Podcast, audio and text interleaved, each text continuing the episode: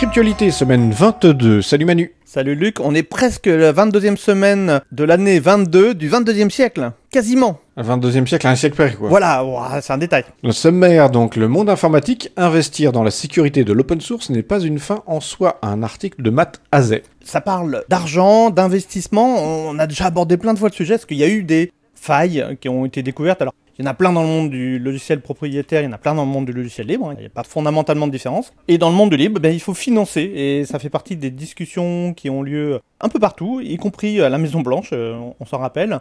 Il faut financer et aider à s'assurer qu'il y ait le moins de failles possible. Malheureusement, c'est pas parce qu'il y a de l'argent que ça va résoudre tous les problèmes, loin de là, mais il en faut. Donc euh, c'est pas mal qu'on ait cette discussion-là. Voilà, ce que rappelle quand même l'article, c'est que dans le logiciel libre, évidemment, c'est pas magique, mais qu'il y a quand même le process de création du logiciel libre qui fait que c'est beaucoup plus compliqué de cacher la poussière sous le tapis, et euh, donc de fait, euh, les trucs mal conçus ou les bugs, etc., ce qui se retrouve chez des éditeurs euh, propriétaires qui peuvent se simplifier la vie en disant oh là, personne ne le verra, je fais un petit truc sale dans mon coin, puisque je n'ai pas de regard critique sur ce que je fais, ce qui n'est pas le cas dans le logiciel libre. Nouvelle République à Celle-sur-Cher, les mondes merveilleux des Geek Ferries, un article de Pierre Calmeil. Et oui, sorti du Covid, on peut enfin se retrouver en physique. Et là, bah, il y a plein de geeks qui se retrouvent autour d'un château, et je crois même à l'intérieur, parce qu'il me semble qu'ils ont les accès euh, cette année. Donc on y a été euh, d'autres années. Euh, les Geeks Ferries, c'est plutôt sympa. Il y a de tout là-dedans, dont un village du libre, avec des geeks qui présentent un petit peu de l'informatique, les problématiques de la vie privée. Framasoft notamment, ils y étaient en masse cette année. Voilà, hein, donc geek et geek, c'est il y a tous les geeks fans de manga, de cosplay et de plein d'autres choses. Et donc c'est l'occasion pour les libristes de parler de ce qu'ils font à des gens qui ne sont pas nécessairement sensibles au sujet, donc des rencontres intéressantes. Next Impact, Murena à l'assaut du grand public avec son smartphone One et la V1 de iOS. Entretien avec Gaël Duval, un article de Vincent Herman. Et on est embêté parce que je suis sûr que si on dit iOS, si on met pas les slash, eh ben ça fait penser à un autre système d'exploitation. C'est très gênant parce que c'est slash e slash. Je ne sais pas comment on le prononce, faudrait qu'on demande à Gaël Duval, un des créateurs de Mandriva Mandrake il y a longtemps. Alors, on rappelle, le système d'exploitation d'Apple, c'est I, la lettre I qui en anglais se prononce I, donc normalement, quand on le fait en version originale, ça fait iOS.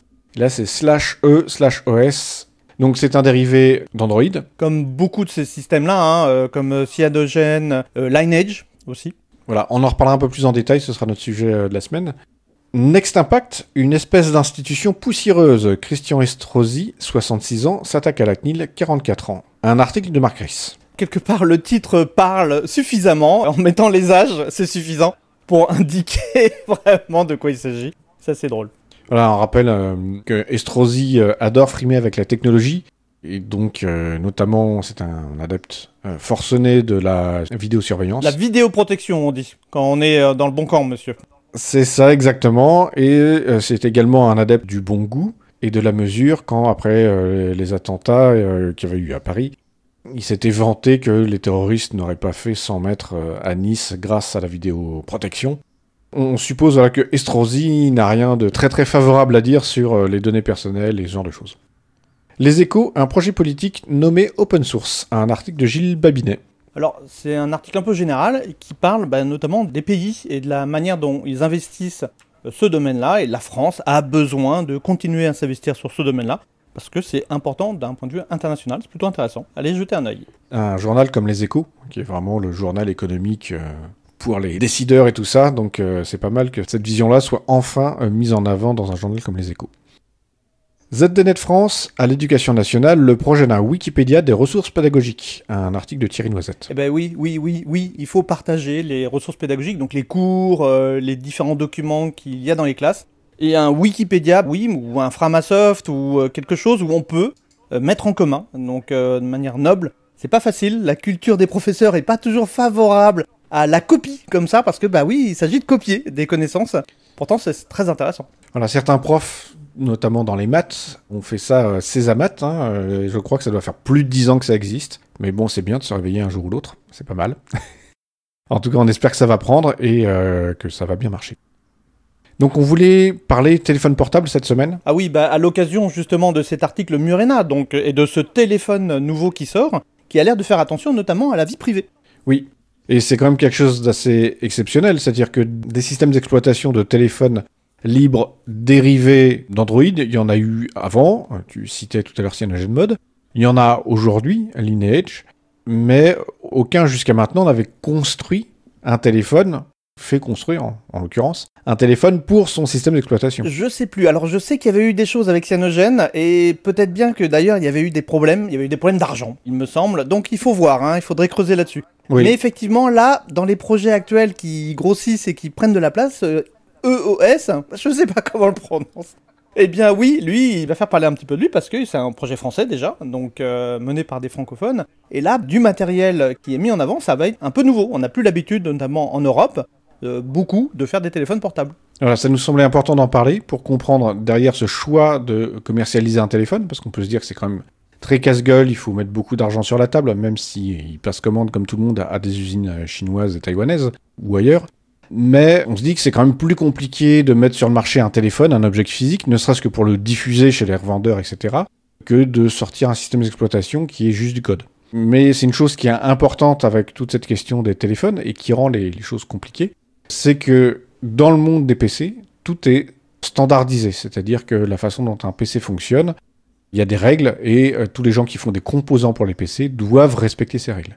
Aujourd'hui, on a des règles qui marchent quand même très bien, les vieux comme nous se souviennent de quand on montait un PC euh, il y a 20 ans ou 30 ans, qu'on achetait du matériel pas compatible, où il fallait bidouiller euh, les adresses IRQ ou un truc comme ça.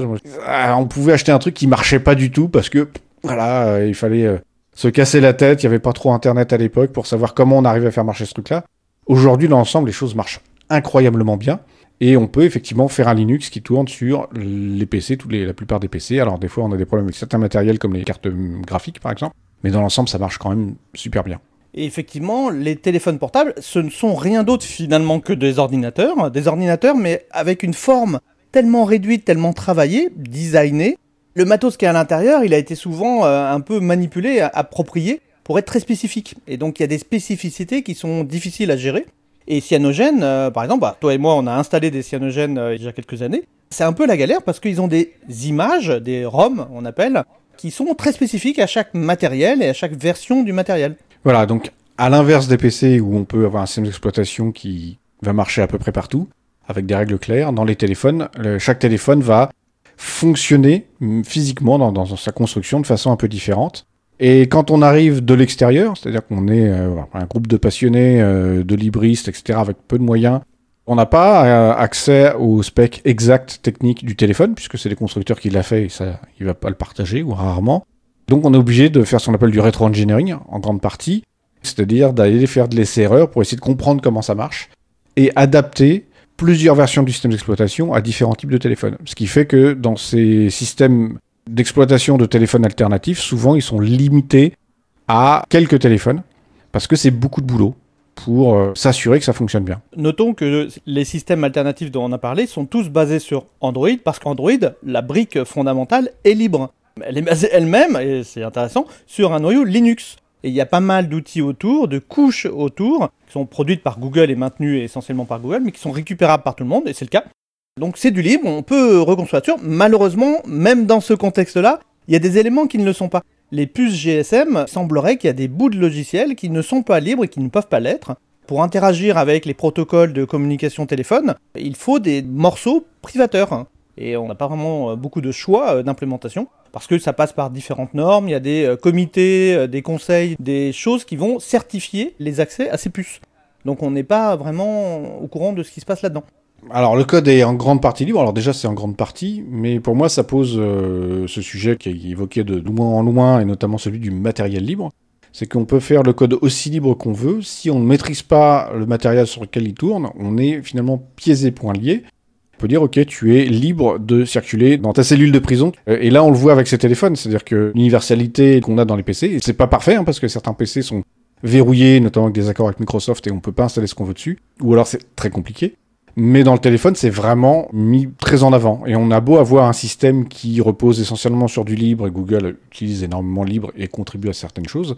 On a déjà cette complexité du matériel qui est pas standardisé, etc., et les infos qui sont pas partagées. Et après ça, de toute façon, on a des services Google qui, même s'ils s'appuient sur du logiciel libre, vont faire que ça va être très compliqué de ne pas aller s'enfermer soi-même dans un système de service. Donc on a le côté matériel dont on a parlé, et dans le côté service, Et du coup, on est un peu coincé des deux côtés. Rappelons, hein, Google Play, et il y a tout un framework, il y a des outils, des outillages au-dessus d'Android eh ben, qui ne sont pas libres. Et pour accéder à Google Play, donc pour pouvoir euh, accéder au magasin d'applications officielles euh, d'Android, on est obligé de passer par des couches qu'on ne contrôle pas. Et ça a posé des problèmes, ça a posé des problèmes en Chine euh, à Huawei, qui s'était fait bah, botter en touche. bah non, vous n'avez plus accès, vous pouvez plus jouer sur le terrain par Donald Trump qui avait utilisé des droits de l'exécutif pour les sortir de ces accès-là.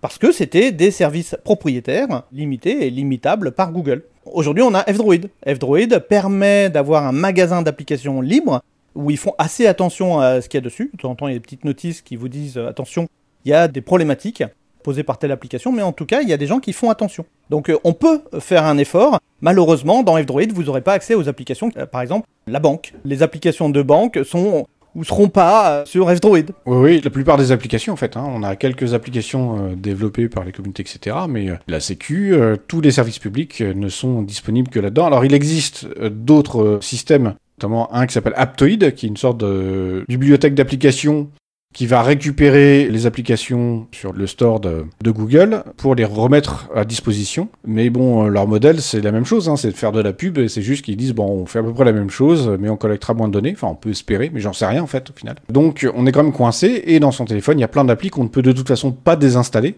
parce que, euh, voilà, c'est juste pas possible. Tous les machins Google, ils doivent rester. Le constructeur va rajouter des applis à lui qu'on ne peut pas enlever non plus. Donc on n'est pas maître de son téléphone. Et pour moi, c'est un constat, c'est de me dire que finalement, un téléphone Android aujourd'hui, je pense que c'est quasi pire que Windows, ou en tout cas quasi pire que certaines versions de Windows euh, du passé, euh, parce que des choses qui sont encore plus intégrées dedans. On sait aussi que Google abandonne le support des versions d'Android au bout de 3 ans, ce qui fait que nos téléphones ont obligé de les changer encore plus souvent que les PC euh, à l'époque du fameux Wintel, quand il y avait un lien entre voilà, Windows et, et, un tel qui faisait que les, ordinateurs tournaient plus quand on est obligé d'en racheter des nouveaux. Si on veut rester à jour d'Android, hein, parce qu'on peut aussi utiliser un vieux téléphone, moi c'est le cas, hein, j'ai un Android 10 et je vais y rester. D'accord, hein. mais ça veut dire euh, si tu mets pas à jour ton téléphone, c'est à dire qu'en termes de sécurité, c'est vraiment pas euh, une bonne solution. Moi j'ai fait ça, j'ai gardé un téléphone euh, super longtemps, j'ai changé il y a pas longtemps, j'avais un téléphone de 2014.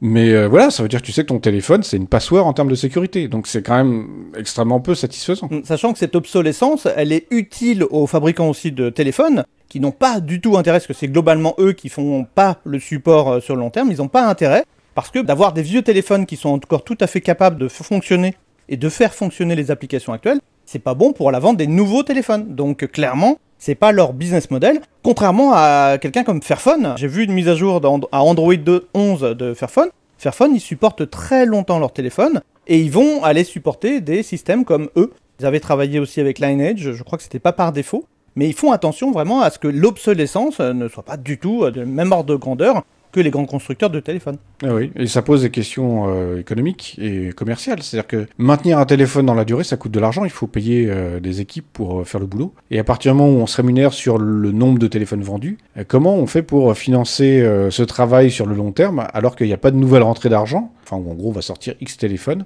Je suppose qu'ils ont fait leurs calculs. Mais on voit que le système, il n'est pas très vertueux dans son principe, quoi. Et aujourd'hui, ça beau être du logiciel libre massivement derrière, pour moi, on a quelque chose d'assez abominable. Et si on compare ça à même de l'iOS, donc chez Apple, et pourtant j'aime beaucoup taper sur Apple, hein, le fait est que les téléphones tiennent beaucoup plus longtemps, même s'ils les ralentissent prétendument pour euh, économiser la batterie. Mais au moins, voilà, des gens qui euh, ont des téléphones euh, iOS qui ont 5 ans, c'est assez courant, alors que dans le monde Android, ça va être très compliqué. Et on a même ce même phénomène de pourrissement de l'OS qu'on a dans Windows, hein, qui au bout de quelques années, à force d'installer, désinstaller, on se retrouve avec des trucs qui merdouillent dans tous les sens, de la pub qui arrive de partout. Pour moi, c'est la même merde que Windows, en fait, l'Android. Ce qui montre que euh, l'informatique libre, c'est pas juste du code, c'est vraiment un projet et euh, c'est de la liberté des utilisateurs et qu'on peut faire, euh, on l'a dit moult fois, hein, notamment au travers des services, et là, on voit qu'à travers le matériel et le service, on peut tout à fait faire de la merde avec du logiciel libre. En tout cas, moi, je pense que je vais regarder pour installer un nouveau système d'exploitation sur mon téléphone. Je l'aime bien, euh, j'en ai un qui marche depuis quelques années. Ou alors, il faut que je regarde euh, du côté des Fairphone, parce que ça me plaît bien aussi des écrans plus grands et, et puis d'avoir quelque chose d'un petit peu vertueux. Ça m'intéresse aussi. effectivement, il faut faire attention. Hein. Android, ça reste du logiciel libre, ça reste une sorte de grande réussite, hein, parce que quelque part, le logiciel libre a conquis le monde grâce à ça. Oui, oui, mais il a conquis le monde en faisant la même merde que les autres. Donc je suis pas sûr que ce soit vraiment euh, une grande réussite, mais là-dessus on sera pas d'accord. En tout cas, si vous changez de téléphone et que euh, voilà, vous voulez faire attention à la fois à la durée de votre téléphone et à, à vos données personnelles, Murena, gardez ça en tête, c'est une option à envisager. Et bien sur ce, Et on se retrouve la semaine prochaine. à la semaine prochaine.